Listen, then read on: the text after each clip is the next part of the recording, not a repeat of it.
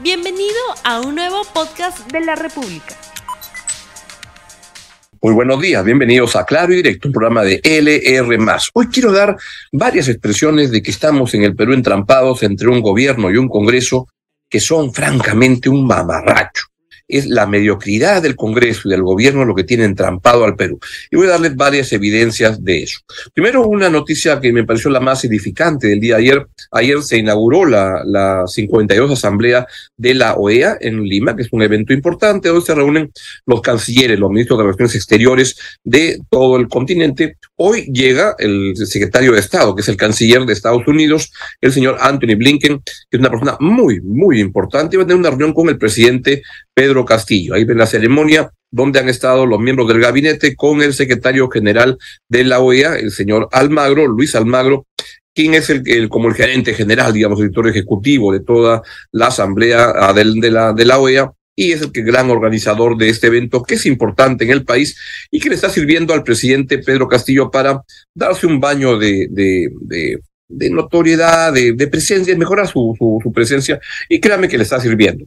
Pero vamos primero con unos extractos de el estupendo discurso que dio el presidente de Ucrania. Como saben, es un país que está siendo invadido por Rusia y se están defendiendo con todo en lo que está siendo un ejemplo para el mundo. Y el señor Volodymyr Zelensky aprovecha siempre cada oportunidad para dar un mensaje en Naciones Unidas, en cada lugar donde hay un evento internacional, da un mensaje y el que dio ayer para los países de América. Ese es un estupendo mensaje. Quiero que escuchen una parte. Adelante, por favor. The greater the support for those who fight for the freedom and independence, the stronger freedom will be in general in the world, and the faster we will go all the way to freeing our land from the Russian invaders. I thank, I thank you for your attention. Long live freedom. Viva la libertad. Slava Ukraini.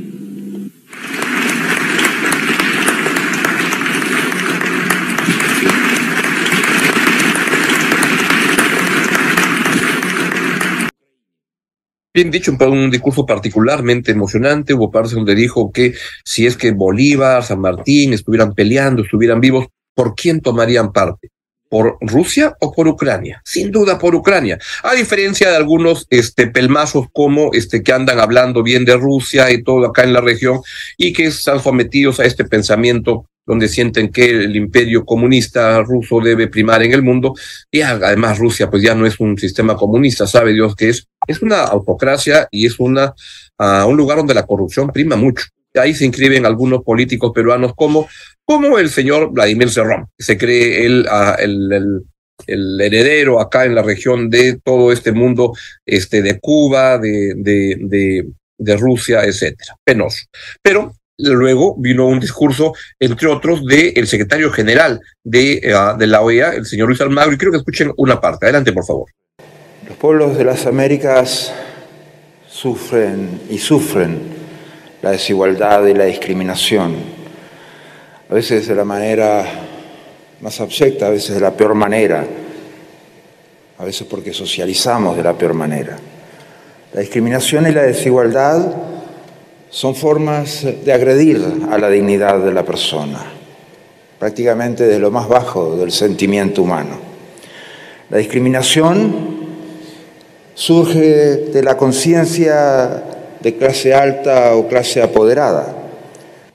Debemos tenerlo presente y trabajar para, a través del diálogo, la necesidad de la democracia, de la paz, encontrar las soluciones que nos permitan vivir en unas Américas donde la democracia sea la regla sin excepción.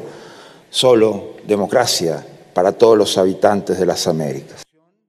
Está muy bien que se celebre la asamblea, es un, hecho importante para el país, pero creo que me parece que en algunos momentos como que el señor Almagro se pasa un poquito, ya parece de este, una ceremonia que tiene que ver con todos los países de la región, en hacerle unos ayayáis y unos, a, unos actos de, de, sobonería al presidente Pedro Castillo, que como acá se conoce quién es Pedro Castillo, suenan pues bastante ridículos en honor a la, verdad, y creo que se pasa mucho. Entiendo que el secretario general de la OEA es alguien que es un equilibrista, que tiene que este, así, decir cosas, hacer cosas para quedar bien y para durar en el cargo, que es lo que viene haciendo ya de hace varios años y para eso hace concesiones a, a, a, principios y a muchas cosas que no debería. Sin perjuicio de eso, A mí me parece que es también equivocado estas reuniones, esos mítines de políticos, como uno que vi ayer de Jorge el Castillo, de que no se realice la Asamblea de la OEA. La verdad que, creo que no es, lo, que corresponde. Pero sí hay que respetar el derecho, por supuesto, de, que de, de políticos como el Castillo, como otros, de criticar al presidente Castillo y que se este, escuche eso en la Asamblea General de la OEA o que se dé a conocer las tropelías que está cometiendo Pedro Castillo en el ejercicio del poder. Y ahora voy a dar varias este, expresiones de eso que son, la verdad, lamentables, de un gobierno que no se cansa de, de, manifestar su mediocridad y su corrupción, al igual que el Congreso de la República. Y ahí vamos, entrampados entre un Congreso y un gobierno que son mediocres y corruptos. Vamos con lo que está pasando mientras tanto en la, en la política peruana. Y cuando hablamos de desafiar esto, lo que vemos es que se está produciendo una eh, con la llegada de, Rafael López Aliaga a la alcaldía de Lima, un proceso que se intenta hacer en ese lado de renovación de liderazgo de la oposición. Y parece claro que el señor Rafael López Aliaga este, quiere suplantar o sacar del escenario a Keiko Fujimori y convertirse él en el líder de la oposición. Tema que ya lo venía haciendo desde hace varios, este, desde la campaña electoral. Y vean esta estupenda caricatura de Carlín, donde se ve cómo Keiko Fujimori se va transformando en Rafael López Aliaga. El señor López Aliaga ha disparado fuerte contra Keiko Fujimori desde la época en que competían para la presidencia de la República y al final, consecuencia de, de, todos los problemas que tiene Keiko Fujimori, pues López Aliaga ha ido ascendiendo al punto que varios fujimoristas han declarado, como Marta Chávez, etcétera, que votaron por Rafael López Aliaga, que hoy día representa ese sector de derecha más ultra en el cual se inscribe el, el, el, el fujimorismo. Es lamentable cómo el fujimorismo se ha corrido políticamente a esa ultraderecha y ahí se inscribe ahora como furgón de cola de Rafael López Aliaga y de estos sectores.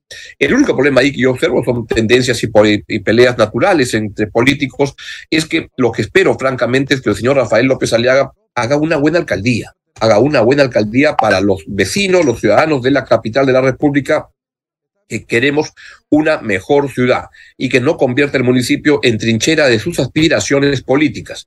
La única manera como puede crecer políticamente es hacer una buena gestión pública, pero si él va a convertir el municipio de Lima en la trinchera de sus aspiraciones políticas particulares, no va a trabajar para los intereses colectivos de los ciudadanos que queremos es una buena gestión municipal. Ojalá se pueda avanzar en esa línea. Y mientras eso ocurre en la oposición, el gobierno no se cansa de dar más expresiones de corrupción. Y vean lo que ha pasado eh, en este momento, el día de ayer, donde han nombrado a un nuevo procurador general del Estado. Es el señor Javier León. ¿Quién es el, procurador? Todavía no muevan eso. ¿Quién es el procurador general del Estado? Es la persona que desde el propio sector público se encarga de luchar contra la corrupción. Y este gobierno tiene, el gobierno de Pedro Castillo, una trayectoria lamentable en términos del el manejo de esta oficina. Empezó siendo el procurador el señor Daniel Soria. Y un día, cuando comenzaron a aparecer por todos lados las evidencias de que el presidente Castillo anda en cada anticucho y cada cuchipanda, donde lo que ya va quedando muy claro este, que él es el, y por eso está siendo investigado por, por la Fiscalía de la Nación como crimen, como líder de una banda, de una organización criminal para delinquir. Pero antes que eso empezara, el Procurador General del Estado, el señor Daniel Soria, lo comenzó a investigar. ¿Qué hizo el gobierno? En ese momento el gobierno lo que hizo es hay que sacarlo a este señor, Daniel Soria, de la Procuraduría General del Estado. Y entonces ahí puso a actuar a quien actúa como consiglieri del gobierno, como el que enjuaga todos los, este, encubre los, los, delitos del presidente Castillo, el premier Aníbal Torres, entonces era ministro de Justicia, y lo sacaron a Daniel Soria. Y pusieron a una señora que este, se apellida Cajahuanco, este, y que la verdad que la pusieron en ese cargo, ¿para qué? Para no hacer absolutamente nada, una absoluta vergüenza cómo esta persona simplemente se dedicaba a sentarse en el cargo y no hacer absolutamente nada. ¿Para qué? Para encubrir al presidente Pedro Castillo, en lo que fue la primera acción de obstaculización de la justicia por parte del gobierno de Castillo. Después han venido muchísimas más, este, más un incendio en la, en la DIRICRI para quemar información sobre lavado de activos, como los casos de Pedro Castillo. Un proyecto de ley para criminalizar la difusión de información de hechos de corrupción, como los de Pedro Castillo. Secuestrar a periodistas en Cajamarca, los de América, acto que lo organizaron con este alcalde de Anguilla, que hoy día está preso en una prisión preventiva por una uh, participar en una organización criminal que supuestamente, pero con una evidencia muy fuerte, la comandaría el señor Pedro Castillo. ¿Quieren más? Cambiar a los ministros del Interior a cada rato cuando sentía que iban a atrapar a los prófugos de la justicia que Castillo protege y que los anda cuidando, porque es evidente que él ha cuidado al señor Camacho, y eso lo ha declarado Camacho mismo, que lo ayudaron a escapar, el señor Juan Silva, que no se encuentra, el sobrino, el sobrino Fray Vázquez Castillo, que incluso lo meten a viajar en el avión del presidente y eso es encubrimiento de la, la, de la, del crimen y obstaculizar la justicia.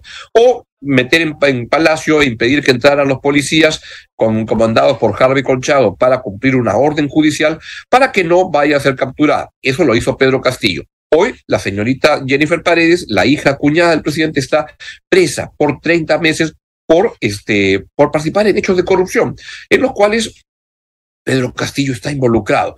¿Quieren más? Hay muchísimo más. Tratar de sacar al señor, al coronel Harvey Colchado para que no lo investigue. Y este, tuvieron que frenarse ante el tremendo roche que eso estaba significando. ¿Quieren más? Muchísimas acciones más. Y la última es esta justamente de ahora, ante toda la crítica de a esta persona que pusieron en la Procuraduría General del Estado, nombrar a un señor Javier León. Quiero que pongan el tuit de eh, el, el expresidente de Transparencia Internacional, a José Ugas, sobre el tema. ¿Quién es Javier León? ha puesto esto el doctor José Ugas. Consecuente, presidente cesa a Procuradora General Fantasma, invocando nuevamente inexistente causal de pérdida de confianza. Nombre de su reemplazo a Javier León alguien que fue expulsado como asesor congresal por vínculo con el narcotraficante Lunarejo. Y ahora, ¿quién podrá defender al Estado? Esa es la gente con la que se rodea el señor Pedro Castillo, se rodea de delincuentes. ¿Por qué? Porque él está metido en una organización criminal y está actuando en esa dirección y por eso está siendo investigado por la Fiscalía de la Nación por seis expedientes vinculados, todos ellos, casi todos ellos, actos de corrupción y es la verdad que penoso que eso ocurra. Eso debería saberlo la, gente de la OEA, donde la verdad que se dan discursos tan edificantes de Pedro Castillo que uno solo puede sonreírse y decir, ¿están hablando del presidente del Perú o de alguna otra persona? Y el señor Castillo cree que porque ya se puso corbata se enjuagaron todos los problemas. Hay serios actos de corrupción y de mediocridad. No solo son del gobierno, son también del Congreso de la República. Vean cómo acaba de nombrar el señor Williams, el nuevo presidente del Congreso, ha nombrado en, como jefe de la, de la, de la seguridad del, uh, del, del Congreso a un señor que es Luis Oscar Grados Bailetti, como jefe de la Oficina de Prevención y Seguridad del Congreso de la República. Y estoy leyendo un comunicado de la Coordinadora de Derechos Humanos, donde lo que hacen notar es que esta designación es una afrenta a las víctimas y familiares de uno de los más graves actos de barbarie ocurridos en nuestro país, la matanza de Putis. Para el Ministerio Público, Grados Bailetti es uno de los principales responsables de homicidio calificado en la modalidad de alevosía perpetrado contra 123 campesinos en diciembre de 1984, razón por la cual está siendo sometido a juicio oral habiéndose solicitado una condena de 25 años de pena privativa de la libertad. Eso ocurre, el presidente del Congreso, José William Zapata, debe dar explicaciones porque lo designa como jefe de la seguridad y, este, y debería revocar esta decisión, como indica el comunicado de la Coordinadora de Derechos Humanos, porque este, esto implica respaldar acciones de violación de derechos humanos y eso está muy mal. Está muy mal que eso ocurra y vean cómo los nombramientos ocurren en los dos lados. En la Procuraduría General del Estado, Castillo nombra a alguien para que lo proteja de sus delitos en el Congreso nombran a alguien que comete delitos a, este, a cuidar a las oficinas del Congreso de la República. Lamentable, el gobierno y el Congreso que tenemos. Y en estos actos delincuenciales, hoy se va a tomar una decisión bien importante en el Congreso vinculada a la derrama magisterial. ¿Por qué? Porque el Congreso debería, el día de hoy, dar marcha atrás y anular este, este, la, la, la, la una, una ley que dio el gobierno de Pedro Castillo para que para capturar la derrama magisterial. La derrama magisterial, como saben, está organizado por el Sindicato de los Maestros, por el SUTEP, y ahí hay una antigua, una antigua aspiración del presidente Castillo de capturar la derrama magisterial. Entidad que es supervisada por la SBS, que se maneja con bastante orden y que implica un capital de alrededor de 3 mil millones de soles. ¿Qué es lo que dio el ministro de Educación, Rosendo Serna, que es el como lugarteniente en este caso del presidente Castillo? Fue una norma, un decreto supremo para capturar la derrama magisterial y sacar a la gente del SURTEP y nombrar a la gente del FENATE, que son los amigos del presidente Pedro Castillo. Bueno, eso está muy mal, porque es otro acto este, delictivo armado en la, la lugar, la casa de Zarratea, donde se han armado los mejores delitos de este gobierno, y hoy es la oportunidad para que el Congreso, en segunda instancia, derogue esta, esta norma y lo haga definitivamente para evitar que la banda de Zarratea capture los fondos del el manejo de los dineros de los maestros. Ojalá que esto ocurra de todas maneras. Y por último, como expresión de las inconsistencias de este gobierno, que tiene un ministro de Economía como el señor Curburneo, que dice que este, promueve la inversión y todo, pues hoy se da a conocer, y pongan por favor la portada del diario Gestión el día de hoy, aunque sí, uh, antes de esto quisiera, lo, voy a decir después, este, antes de eso, lo, que quiero decir es que, que Yabeco es una operación, una, una, una operación minera que ha implicado una inversión de 5.500 millones de dólares, que ha implicado un manejo con un cuidado escrupuloso con el manejo del agua, con el manejo de la relación con las comunidades, de hacer mesas de trabajo que están demorando el proyecto, pero que se lo han hecho porque es un proyecto que tiene como 35 años de vida y lo quieren hacer bien. Y sin embargo, hace un mes surgió una demanda de la comunidad del Valle del Tambo, la misma que ha parado el proyecto de Tía María, para impedir que se pudiera ya producir, que se le dé el permiso a, aquella Beco, que es una empresa, una operación minera de la empresa sudafricana Anglo American, para que ya para que no puedan exportar el mineral, o sea, para que no pueda funcionar. Y entonces, como consecuencia de eso, hubo unas reuniones de eh, la, la, la, la gente de Quellaveco con el primer ministro y ahí se vio que no había ningún fundamento y se liberó y se dio el permiso. El primer embarque de, uh, de, del, mineral iba a salir la semana que viene. Sin embargo, hoy día nos enteramos por diario gestión que gobierno cede a presión y evalúa quitarle el agua a la mina que ya ve, con lo cual no van a poder trabajar. Y leo rápidamente lo que señala el diario gestión. No han pasado ni 20 días desde que la minera Beco de Anglo American tuvo la autorización para operar comercialmente y ya se juega el futuro de la mayor inversión de cobre del Perú. 5.500 millones de dólares, lo que podría paralizar su actividad. Esta semana las autoridades de la provincia de Islay, en Moquegua, dieron al gobierno del presidente Castillo una semana para que decida sobre los derechos de agua de la mina de cobre, que ya beco de Anglo American, según un documento enviado a Bloomberg, lo que informa el diario Gestión hoy. A, a través de un mensaje de texto por el asesor eh, regional de Islay, el señor Elmer Pinto. Esto lo que pone otra vez es este, en cuestión de cuál es, y el gobierno qué es lo que va a hacer acá. Va a tomar la decisión de seguir adelante como debe, debe hacerse, porque la ley debe cumplirse, porque son simplemente protestas que tienen que ver con este, intentos ideologizados de parar la minería peruana. Vamos a ver qué ocurre, pero es un gobierno que no la tiene clara. Y por eso cuando anda diciendo el ministro de Economía, Curburneo, que vamos a crecer al 3.5% el próximo año, eso no es cierto vamos a crecer con las justas al 2.5%, si es que hay las operaciones mineras, porque en la demanda interna, o sea, lo que usted y yo compramos acá en el país, todo anda tan, tan débil. ¿Y saben por qué? Por la escasa confianza de los consumidores y de los inversionistas en el gobierno del señor Pedro Castillo, un presidente que está tan confundido y que tiene un manejo tan deplorable, tan mediocre de la cosa pública. El día de hoy, por ejemplo, me acabo de enterar que se ha, este, ha renunciado y sale el viceministro de, acá se los cuento, el viceministro de hidrocarburos. Este, nombran al reemplazo no, nada, hasta la, norma que este, de conformidad porque concluía la designación del señor Juan uh, Saúl Sánchez en el uh, puesto de viceministerio de uh, hidrocarburos. Nombran al representante nada. Ese gobierno estuvo como ocho meses, casi un año, sin viceministro de Minas. En el Perú, que es un país minero, sin vice, viceministro de Minas, la verdad que son más expresiones de un gobierno que es francamente un mamarracho. ¿Y saben por qué dura este gobierno tan mamarrachiento, tan mediocre y tan corrupto? Porque tiene una oposición funcional de un Congreso de la República que es tan o más mamarrachento, corrupto y mediocre. Y juntos van este, tocando el violín y van cantando y van viendo cómo duran para seguir actuando para en beneficio de su interés particular y no su interés el interés del país. Muy bien, esto es todo lo que les quería comentar el día de hoy y es hora de irme y dejarlos con la estupenda programación de LRR+, viene el programa de Rosa María Palacios en un momentito, y luego toda la excelente programación de este canal.